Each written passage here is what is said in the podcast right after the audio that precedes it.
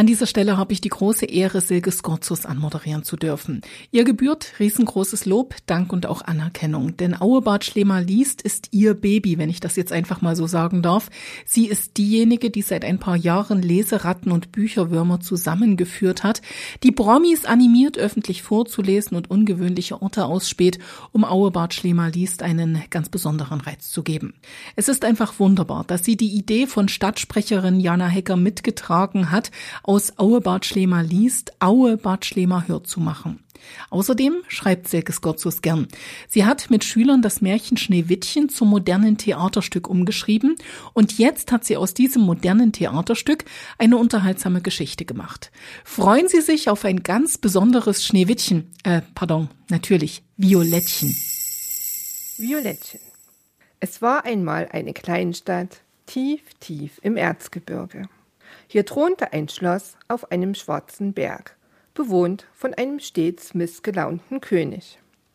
Der hatte vor Jahren eine junge Witwe geheiratet. Sie brachte eine Tochter mit in die Ehe.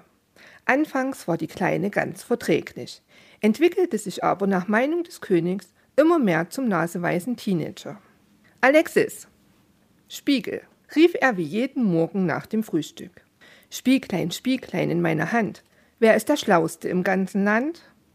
Der König lehnte sich in seinem Sessel zurück, sprang jedoch entsetzt auf, als ihm geantwortet wurde, Herr König, ihr seid der Schlauste hier, aber Violettchen ist noch tausendmal schlauer als ihr.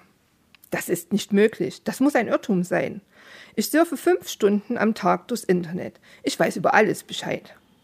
Aufgebracht wiederholte er seine Frage. Zweiter Versuch. Spieglein, Spieglein in meiner Hand, wer ist der Schlauste im ganzen Land? Der Spiegel antwortete hörbar gelangweilt, Herr König, ihr seid der Schlauste hier, aber Violettchen ist noch tausendmal schlauer als ihr. Sie ist tausendmal schlauer als ich? Die Stimme des Königs überschlug sich. Er wurde ganz rot im Gesicht. Der Spiegel lügt. Der Spiegel sagt immer die Wahrheit. Alexis sonst so monotone Stimme klang ein wenig ratlos. Vielleicht liegt es daran, dass Violettchen ständig liest. Der König lief grübend im Thronsaal auf und ab. Ja, ja, und immer ihre Hausaufgaben macht diese Streberin. Auf alles weiß sie eine Antwort. Mit völlig belanglosen Sachen kennt sie sich aus. Ich muss sie loswerden, am besten gleich. Die Königin ist shoppen, mich wird also niemand stören. Alexis, ruf mir Violettchens Biolehrerin. Glück auf, Herr König, Sie haben mich rufen lassen, fragte Fräulein Grün. Sie war verwundert. Noch nie hatte sich der König für ihre Arbeit interessiert. Der König baute sich vor ihr auf und donnerte der Lehrerin seinen Befehl entgegen. Du führst Violettchen in den Wald, tötest sie und bringst mir zum Beweis ihr Gehirn. Fräulein Grün starrte ihn mit offenem Mund an. Wie bitte? Ich habe schon Probleme damit, einen Regenwurm mit meinen Schülern zu untersuchen. Das ist Mord, nicht mit mir.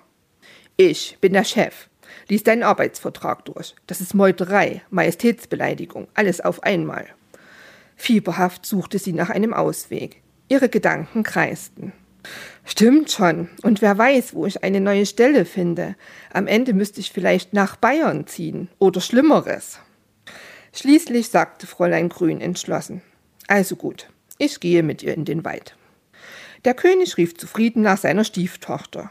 Violettchen kam in den Thronsaal, ihr dickes Lexikon hatte sie unter den Arm geklemmt. Fräulein Grün möchte dir im Wald interessante Pflanzen zeigen. Geh ruhig mit. Endlich mal praktischer Unterricht, wie toll.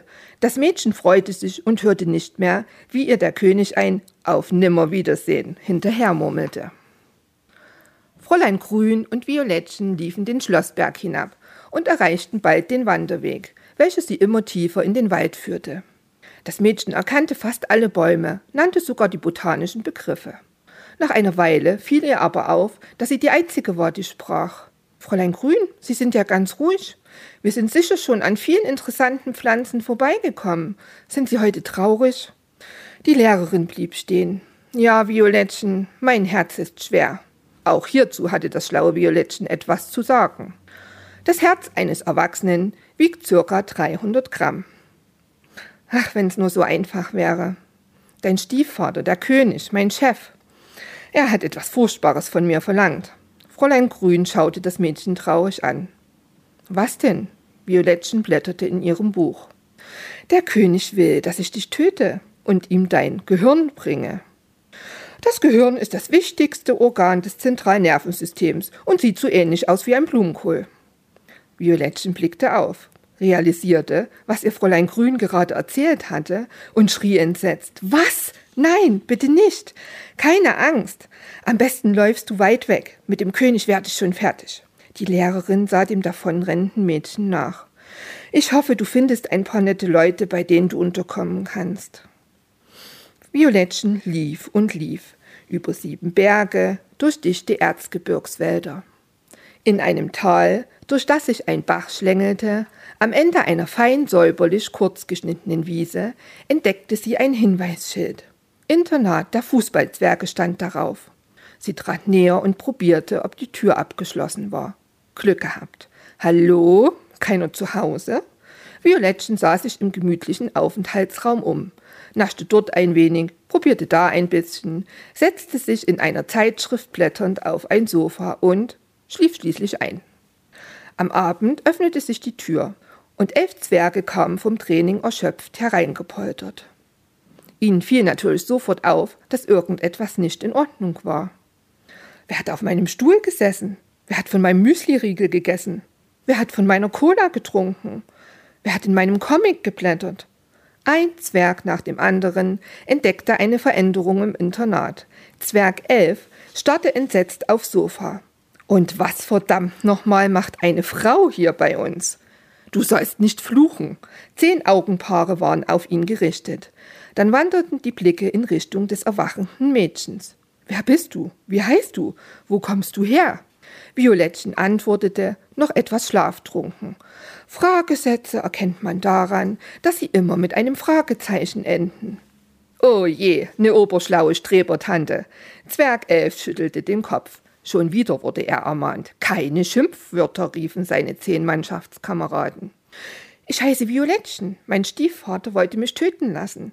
Also musste ich flüchten und suche nun jemanden, der mich aufnimmt. Das Mädchen sah die Zwerge erwartungsvoll an. Was kannst du denn? Kopfbälle? Kannst du gut trippeln? Jeder Zwerg hatte eine andere Frage. Nummer elf natürlich auch. Oder siehst du nur gut aus? Keine Beleidigungen schallte es zehnfach durchs Internat. Violettchen überlegte. Ich könnte euch jeden Abend etwas vorlesen. Wer seid ihr überhaupt? Wir sind aus Fußballzwerge, wurde ihr erklärt. Wir trainieren fleißig, dass wir später mal bei den Großen mitspielen dürfen. Aber wir müssen trotzdem in die Besch... Äh, ich weiß. Zwerg 11 korrigierte sich schnell. Bescheidene Schule gehen. Ich kann euch bei den Hausaufgaben helfen, rief Violettchen und löste damit Begeisterung aus. Abgemacht, riefen die Zwerge und klatschten einer nach dem anderen mit ihr ab. Am nächsten Morgen im Schloss auf dem Schwarzen Berg. Alexis, Spiegel, erwartungsvoll sah der König hinein. Spieglein, Spieglein in meiner Hand, wer ist der Schlauste im ganzen Land? Und erschrak natürlich über die Antwort. Herr König, ihr seid der Schlauste hier. Aber Violettchen hinter den sieben Bergen bei den elf Zwergen ist noch tausendmal schlauer als ihr. Das gibt's doch gar nicht. Ich habe doch hier ihr Gehirn. Er öffnete die Schachtel, welche ihm Fräulein Grün gestern Abend noch vorbeigebracht hatte, und holte einen Blumenkohl heraus. Nicht mal auf Lehrer ist mehr Verlass. Jetzt nehme ich die Sache selbst in die Hand. Alexis, ruf mein Auto. Ich will zum Fußballzwergeninternat. Dort sind die Zwerge zur Schule gegangen und Violettchen blätterte in ihrem Lexikon. Echt blöd, dass ich meine Brille im Schloss liegen gelassen habe. Meine Augen tun nach einiger Zeit weh, wenn ich lange lese. Der verkleidete König klopfte an die Tür. Darf ich vielleicht kurz reinkommen? Hättest du einen Schluck Wasser für mich? Violettchen bat ihn ins Internat. Was führt Sie denn in diese Gegend? Wandern Sie? Das Erzgebirge hat übrigens eine Fläche von 5262 Quadratkilometern. Oder interessieren Sie sich für Fußball? Nachdem der König einen Schluck Wasser getrunken hatte, antwortete er Um Gottes Willen, nein, ich bin Brillenverkäufer und auf der Durchreise. Er öffnete seinen Koffer. Ach, so eine Brille hatte ich auch mal. Das Mädchen zeigte auf ein Modell, welches ihrer Brille ähnelte. Hast du sie verloren? Weißt du was? Als Dankeschön für das Wasser schenke ich sie dir. In dem Moment, als Violettchen die Brille aufsetzte, sank sie zu Boden. Am Nachmittag kamen die Zwerge nach Hause und die Nummer 11 entdeckte das Mädchen. Warum pennt die denn am helllichten Tag? Ein Blick der anderen genügte. Vielleicht geruht das liebenswerte Geschöpf ein Nickerchen zu machen, weil es so viel gelesen hat und jetzt sein Kopf zu voll ist. Torwart Zwerg 1 fiel etwas auf. Moment mal, die Brille. Ich dachte, sie hat ihre im Schloss vergessen. Er nahm ihr die Brille ab und Violettchen sah sich verwundert um. Oh, mein Kopf, was war denn das? Ich konnte gar nicht besser lesen, sondern mir ist schwarz vor Augen geworden. Am besten, du lässt niemanden mehr herein. Wenn wir nicht da sind, ermahnten sie die Zwerge. Hilfst du uns jetzt? Wir haben so viele Hausaufgaben. Der König rief morgens noch im Schlafanzug. Alexis, Spiegel. Spieglein, Spieglein in meiner Hand. Wer ist der Schlauste im ganzen Land? Herr König, ihr seid der Schlauste hier. Aber Violettchen hinter den sieben Bergen bei den elf Zwergen ist noch tausendmal schlauer als ihr. Violettchen lebt schon wieder? Das gibt's doch gar nicht. Der König überlegte fieberhaft. Ich brauche etwas, was sie zu Tode erschreckt. Etwas, was so groß gedruckt ist, dass sie es auch ohne Brille lesen kann. Eine Zeitung mit furchtbaren Schlagzeilen. Davon bleibt ihr sicher das Herz stehen. Alexis, besorg mir eine Zeitung mit riesengroßen Schlagzeilen. Im Internat angekommen, klopfte der König an aber Violettchen antwortete, wie es ihr die Zwerge aufgetragen hatten. Ich darf niemanden öffnen. Na gut, dann mache ich eben eine kurze Pause. Der König setzte sich vorm Internat auf eine Bank, blätterte in der Zeitung und ließ sie wie aus Versehen liegen, als er weiterging. Wer hat denn hier seinen Müll vergessen? Violettchen hob die Zeitung auf, überflog einige Schlagzeilen und sank zu Boden. Nicht schon wieder. Stürmerzwerg 8 schüttelte den Kopf. Ich sag's doch, nicht als Ärger mit den Weibern. Die Nummer 11 rollte mit den Augen. Und wem hast du deine zwei in der Mathearbeit zu verdanken? wurde er von Zwerg 5 gefragt. Ist ja gut. Morgen ist Grammatik dran. Wir müssen sie wieder beleben. Die Zwerge versuchten sich einen Überblick zu verschaffen und riefen alle durcheinander. Wo kommt denn diese seltsame Zeitung her? Warum die nur so große Buchstaben hat? Scheinbar soll man die schlechten Nachrichten gut ohne Brille lesen können und sich erschrecken, zu Tode erschrecken. Ein Gegenmittel. Wir brauchen sofort ein Gegenmittel. Gegen schlechte Nachrichten helfen vielleicht gute Nachrichten? Lasst mich mal ran. Zwerg 11 schiebt die anderen beiseite. Hm, gute Nachrichten. Alle Frauen des Königreiches bekommen heute ein paar Schuhe geschenkt schrie er Violettchen die gute Nachricht direkt ins Ohr. Oh ja, rote, seufzte sie, als sie die Augen aufschlug. Und wusstet ihr, dass die meisten Frauen in Deutschland Schuhgröße 39 tragen? Alexis, Spiegel. Sehr sicher, stellte der König seine tägliche Frage. Spieglein, Spieglein in meiner Hand, wer ist der Schlauste im ganzen Land? Herr König, ihr seid der Schlauste hier aber Violettchen hinter den sieben Bergen bei den elf Zwergen ist noch tausendmal schlauer als ihr.